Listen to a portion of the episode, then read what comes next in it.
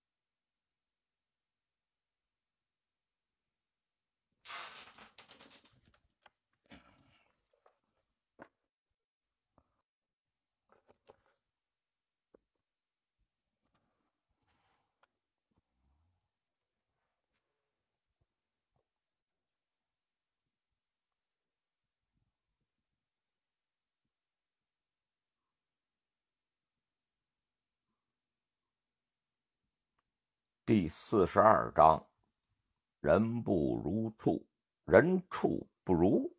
中，巨大的游轮在大海之上孤独的漂泊着。深夜的大海啊，就仿佛洪荒巨兽的血盆大口。在无声的吞噬着海兽、渔船、游轮。天空之中，那仅仅只有一点点的月牙也仿佛被大海吓到了，彻底的躲到了云层里面。当陆天启呀，他看到游轮上出现了两个黑衣人的时候，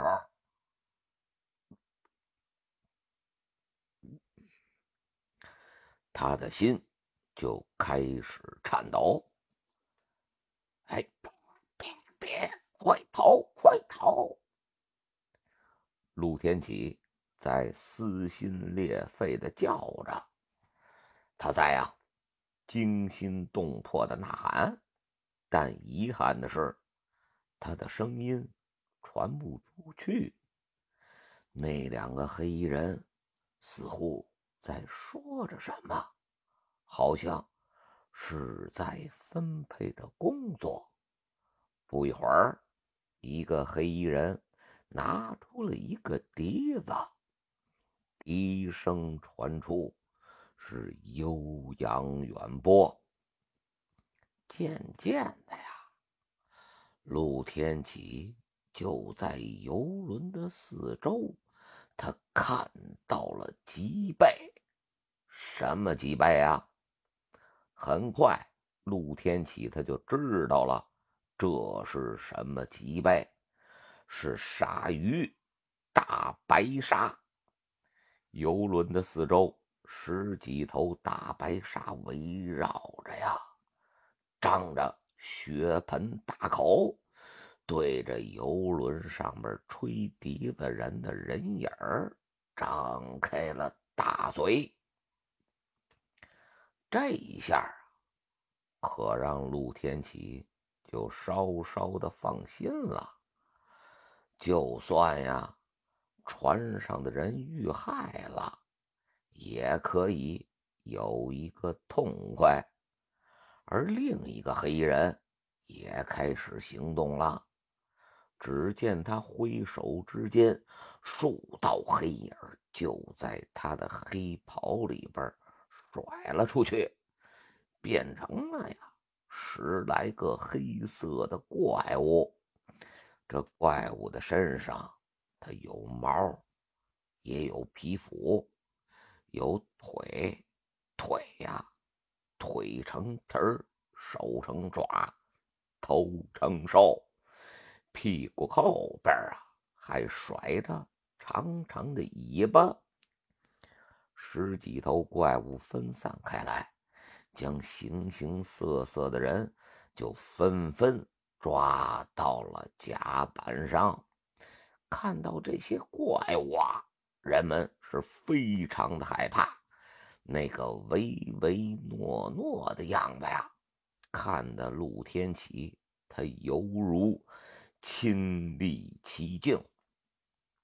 陆天启不断的跟他们说着呀，让他们，让他们，让他们这条船上的人有个痛快。但是啊，他的话。所有人都听不见。当他看到有那么几个精壮的汉子想要跳海时，陆天启他心中一喜。但是紧接着呀，这几条汉子可就怂了。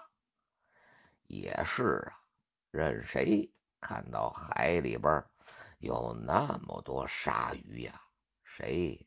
都不敢跳了。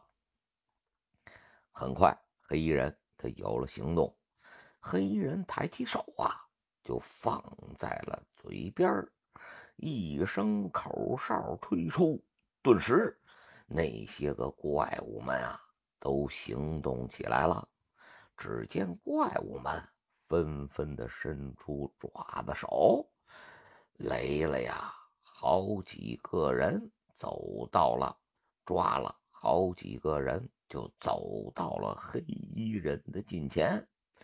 黑衣人抬起手啊，就放在其中一个人的额头上，也没见那个黑衣人怎么用力，那个人的头盖骨啊，就直接被他捏碎了，啪！脑浆、血水混合在了一起，一并啊，就从那个人的头上流了出来。黑衣人他又拿出了一个勺子，在那个人的脑子里一挖，顿时一勺的红白之物就被他挖出来了。他放在鼻子前呀。深深的吸了一口气，露出了一脸陶醉的表情，然后是张嘴一吸，生吃人脑。这一幕啊，不要说是身临其境的人，就算是站在旁边以观者的角度，就算是。站在旁观者的角度上的陆天启，他呀都给吓傻了。陆天启呀，他已经不敢再看了。而一个人的存在呀，好像就仅仅只是为了让这个人吃上一口人脑，但他也就啊。只吃了一个，又在口中吹响了一声口哨。下一刻呀，怪物们纷纷把手中的人抓了起来，手头就一口咬住了胳膊、腿等不致命的地方，然后就狠狠的一撕啊！顿时，还活着的人们啊！就被活生生的撕下了一块肉，顷刻之间，人们的惨叫声、惊呼声是响彻四野。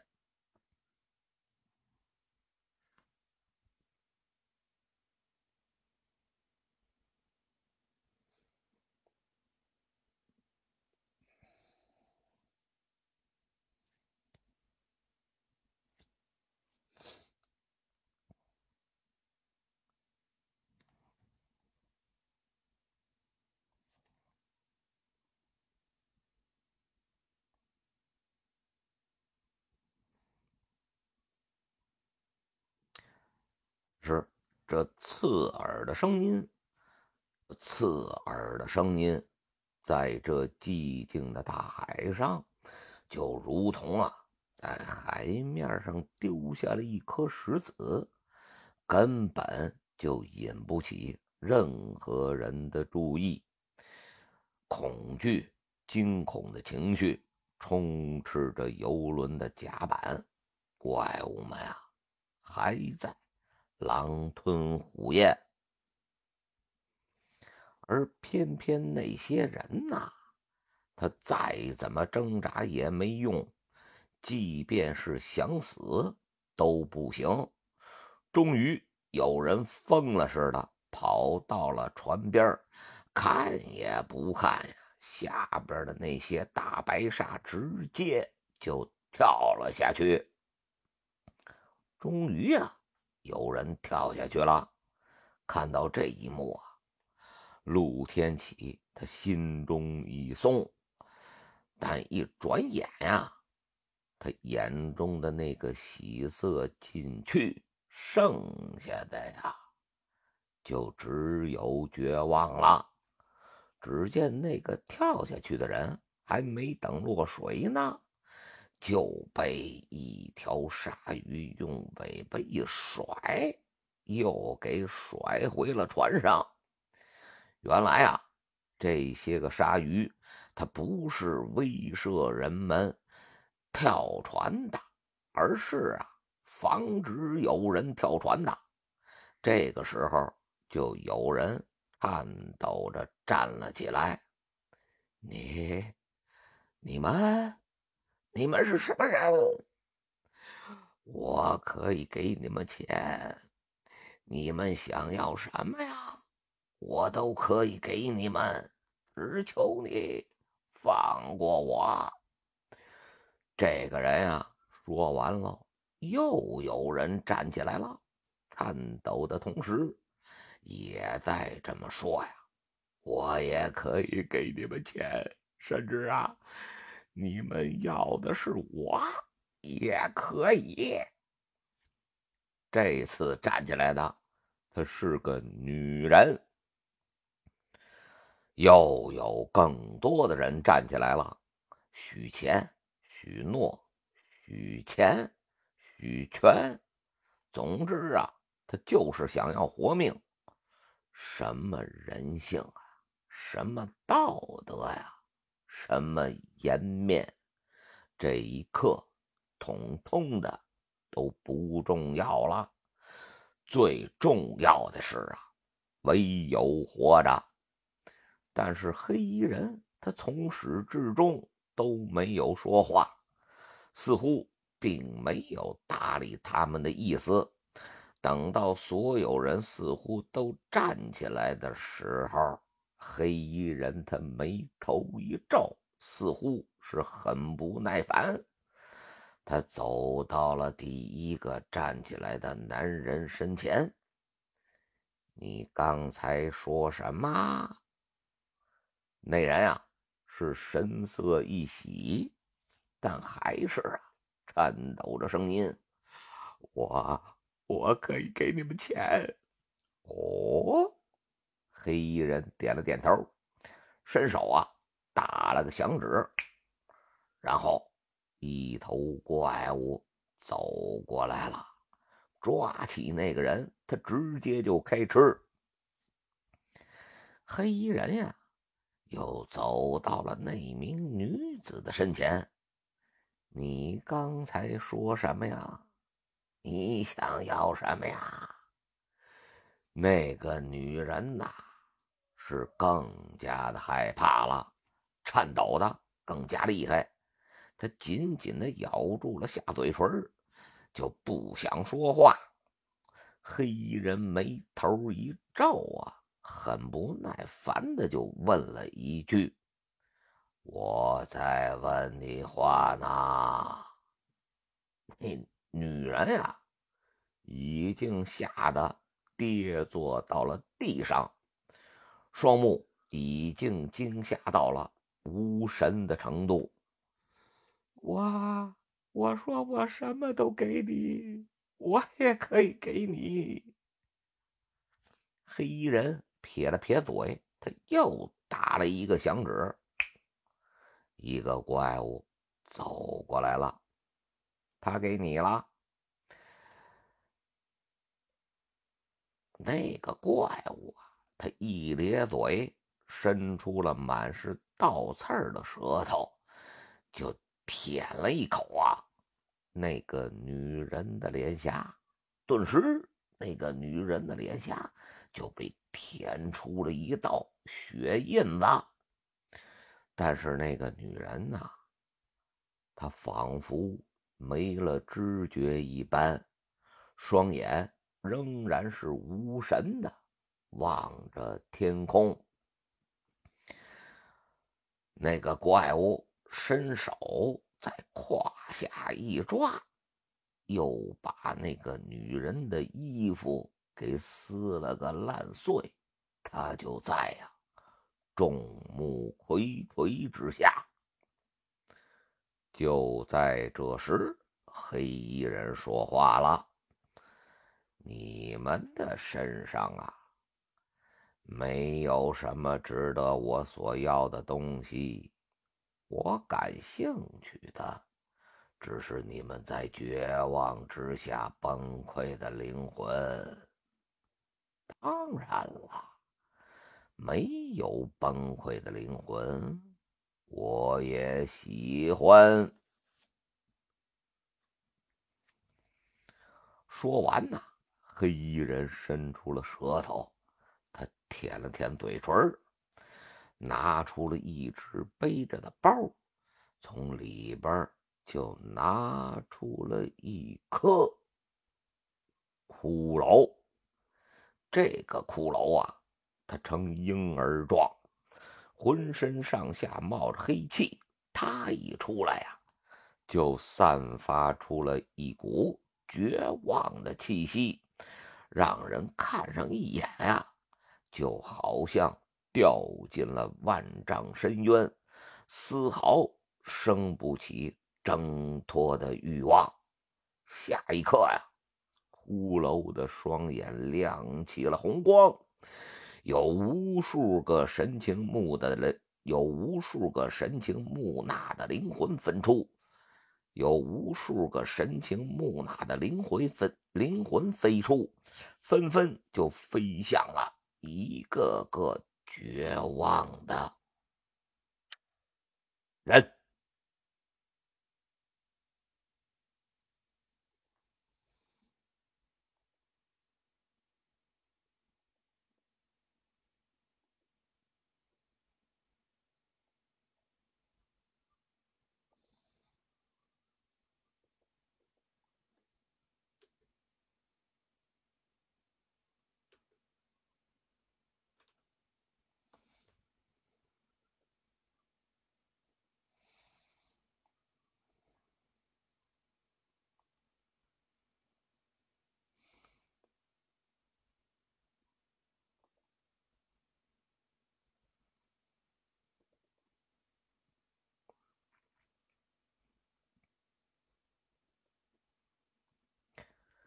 第四十三章，人畜不如。下下一刻呀，身体的感觉、力量的感觉、愤怒的感觉就充斥了陆天启的脑海。他怒吼一声，就杀向了。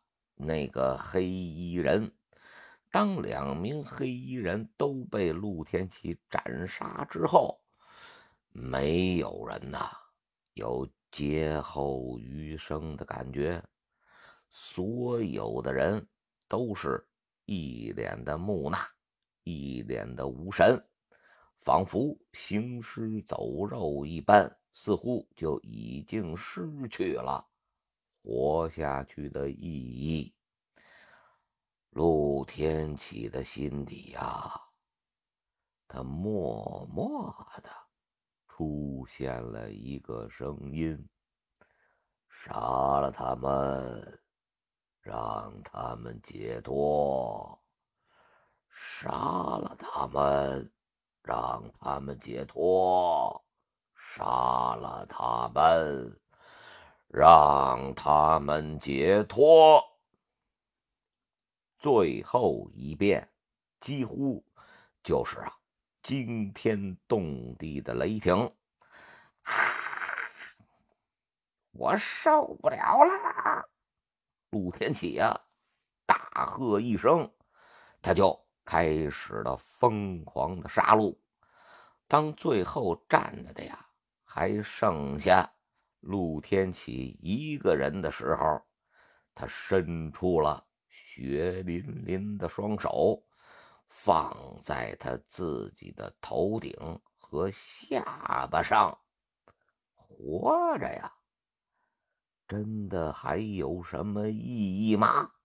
下一刻，陆天启毅然决然的用力一拧，可还没等他发力呢，他眼前的画面又是一变。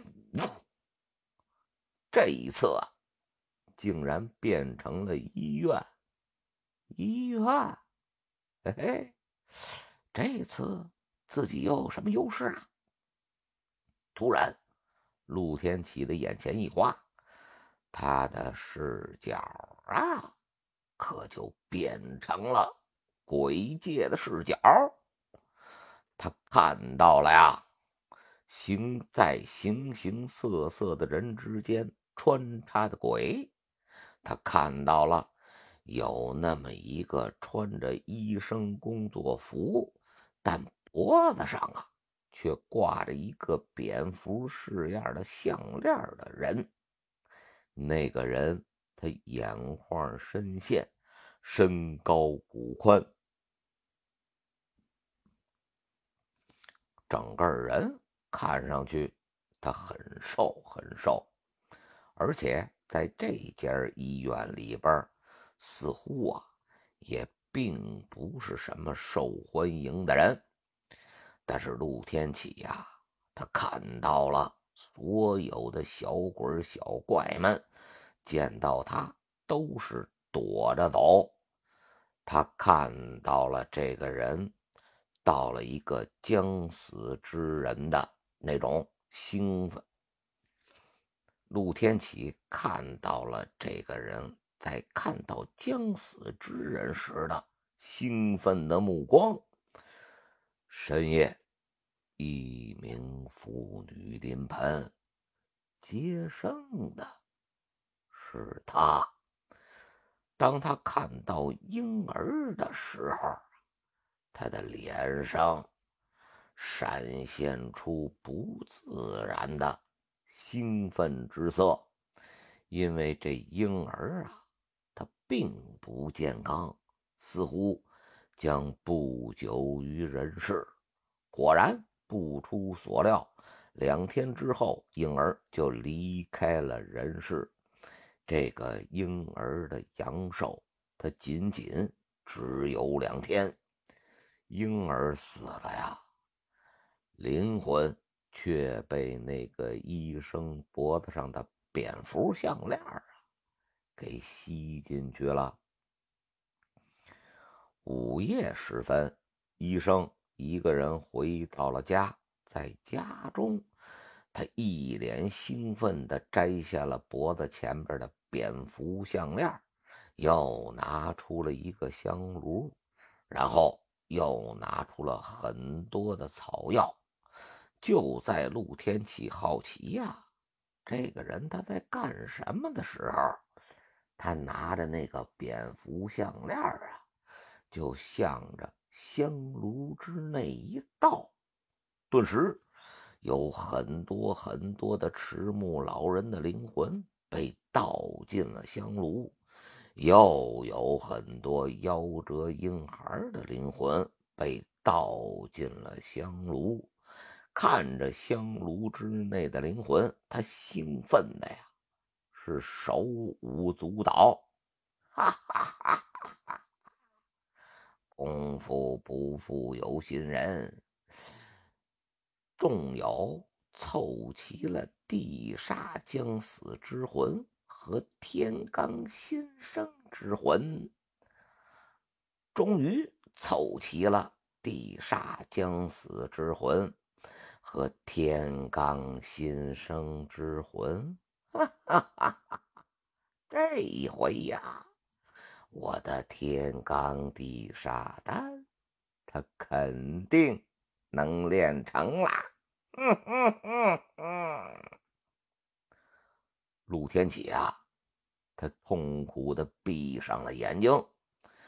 香炉下边啊，有一半一半的两个凹槽。他伸出了左手，上边啊，燃起了血一样通红的地心之火。他又伸出了右手，上边燃烧起了。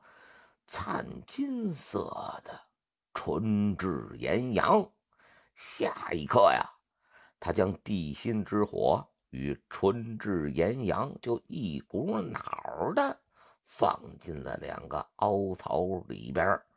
激烈的高温燃烧着香炉，更燃烧着呀香炉之内的灵魂。灵魂啊，那无声的惨叫，灵魂。那让人看之心颤的面容，更让人可恶的是啊，这个人他竟然还在笑，他竟然还在那儿聚精会神的看着，仿佛对他来说，这不是残忍，而是一种享受。加油！加火，打印诀，打单方。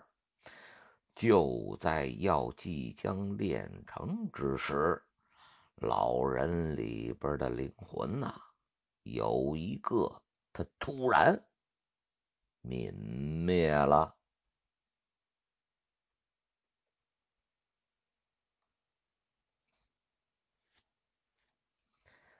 看到这一幕啊！陆天启心中就是一颤，这这老人他已经永世不得超生了。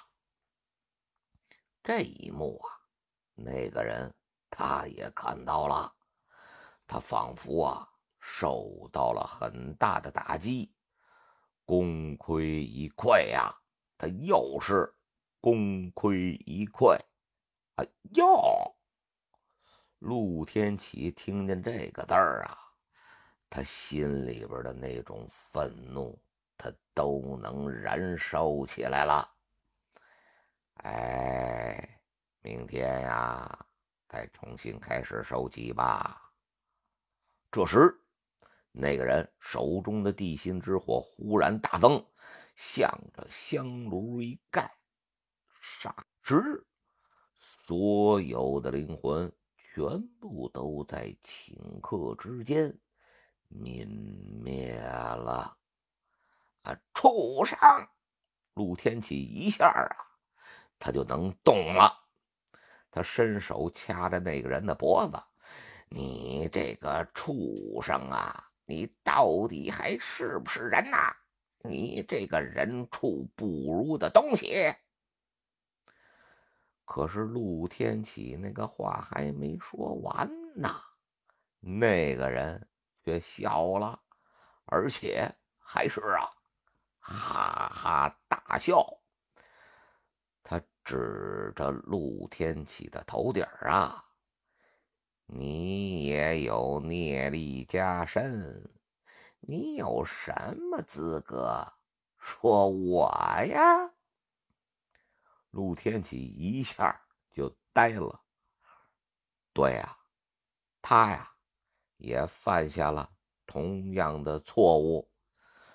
他又有什么资格去怪别人呢？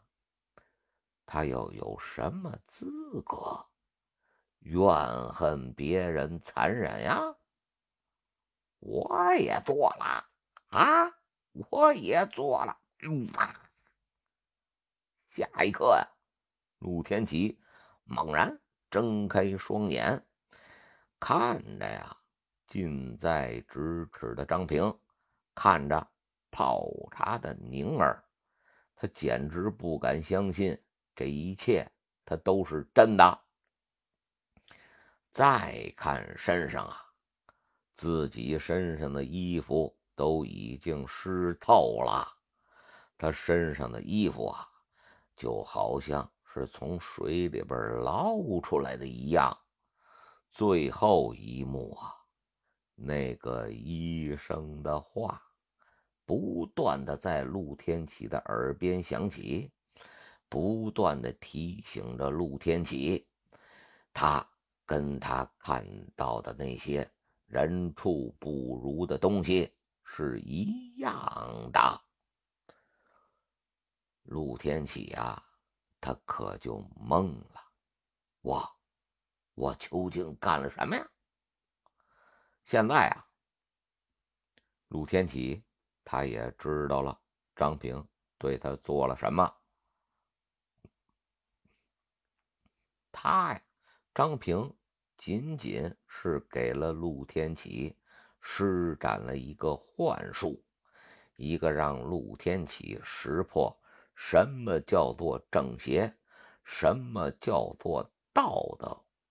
幻术，张平他拿回了手，又坐回了自己的位置。嗯，这些都是真的。陆天启看着自己的脚尖儿，哎，他放低了声音问张平。张平啊，点了点头。无数年来啊，邪道从来没有被真正的消灭过。陆天启他颤抖着就站起来了，宁儿啊想要扶他，但却被他给推开了。我要静一下。张平点了点头，我就在这儿等你。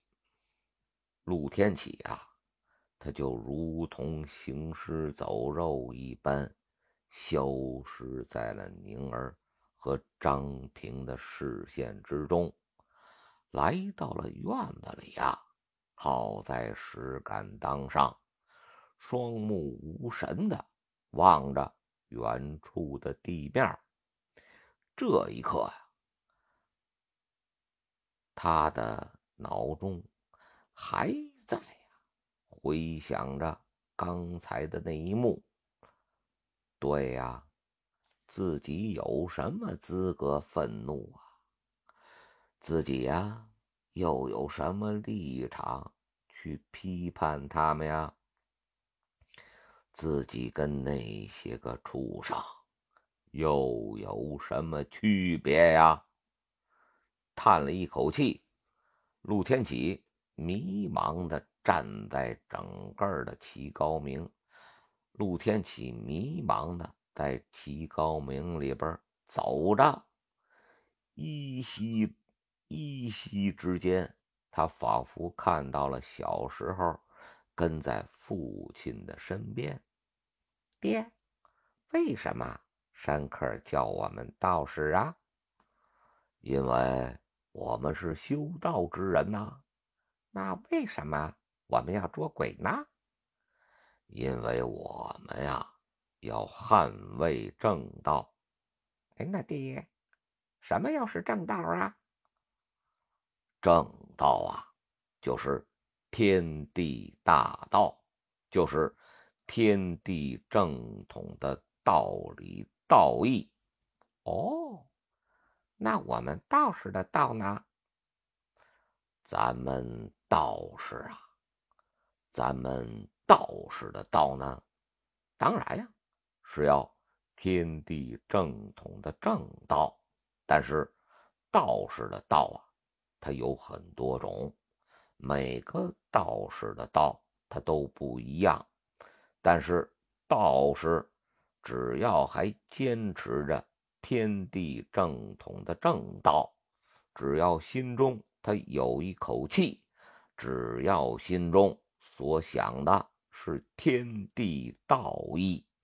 那就算呀，他没有一丁点的内力，那他呀，也是一个合格的道士。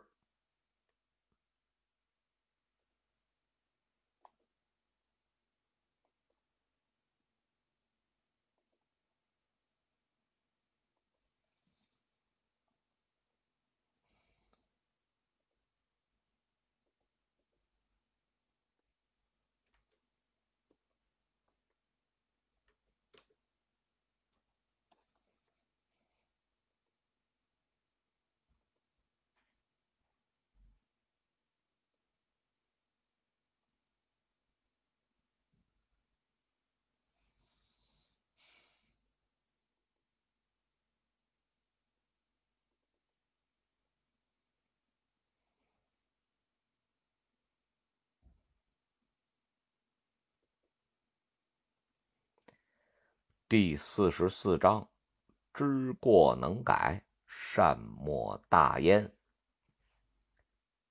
那小孩啊，小陆天启，陆天启啊，在心里可就自责上了。爹，我现在是不是已经不是一个合格的道士了呀？我被力量蒙蔽了双眼。为了得到力量啊，我堕落了。齐高明他并不大，一个客厅，一个呀小空地儿，一个小花园，三个厢房，一个书房，还有一个呀放着坛坛罐罐的大屋子。整个齐高明。就这么大点的地方，转着转着呀，陆天启就走到了秦牧所在的房间。不自觉的，陆天启就直接推门走了进去。看着秦牧啊，陆天启的嘴角可就扬起了苦笑。看着陆天启身上那个湿透的衣服啊。看着陆天启脸上他都没干的汗迹，秦牧就挺奇怪呀，怎么了呀？陆天启他苦笑的更浓了。在中国，玄门道士之所以被称为道士，那是因为玄门信奉正道。认为正道就是天地正统，天地大义，而陆天启呀，他已经他觉得自己已，而我已经不是一个玄门正道的道士了。陆天启的话呀，就让秦牧觉得有点莫名其妙。陆天启啊，他继续解释，就跟那个秦怡一样。秦牧是恍然，但却说呀，在泰国呀，我们玄蛇殿说得上是一家独大，但大虽大呀，盯着我们的眼睛那也不在少数。秦怡犯下的过错呀，并不是因为他勾结邪道，而是，而是因为他杀害了同门。在玄蛇殿里边啊，力量没有正邪之分，你只要用来做正事儿。那就是正道，要是用来做邪事儿啊，那自然就是邪道。如果当初秦仪并没有犯下屠杀同门罪过的话，他勾结邪道，就算是做了邪道做的事儿，玄蛇殿也不会把他逐出，也不会把他逐出门外，而是会严加宽，而是会严加看管，让他闭门思过。然后过段时间就会把他放出来。虽然秦牧的话呀，他并不是想安慰，仅仅就在诉说一个自古以来就存在的辩论的一个事实，但是啊，还是让陆天启觉得心里边暖烘烘的。这种话呀，它不是安慰，但却更胜安慰。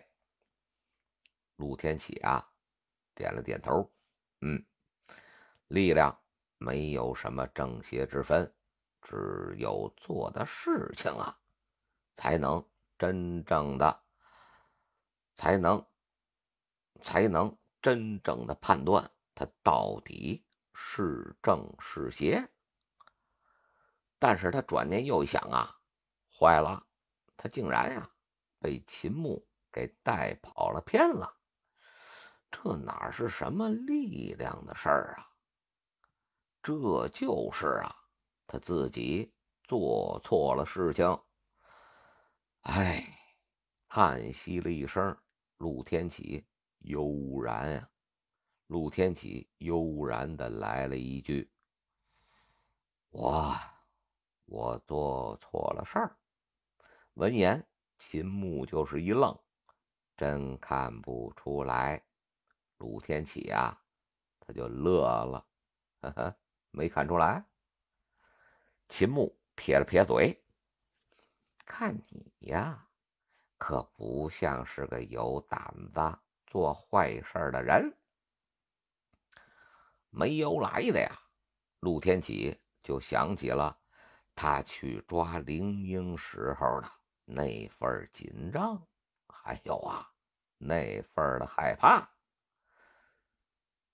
秦牧啊，可就又说了：“我记得呀，你们中国有句老话，什么呀？知过能改，善莫大焉。”恍然之间。陆天启就浑身一震，啊，对呀，这世上谁能无过呀？知过能改。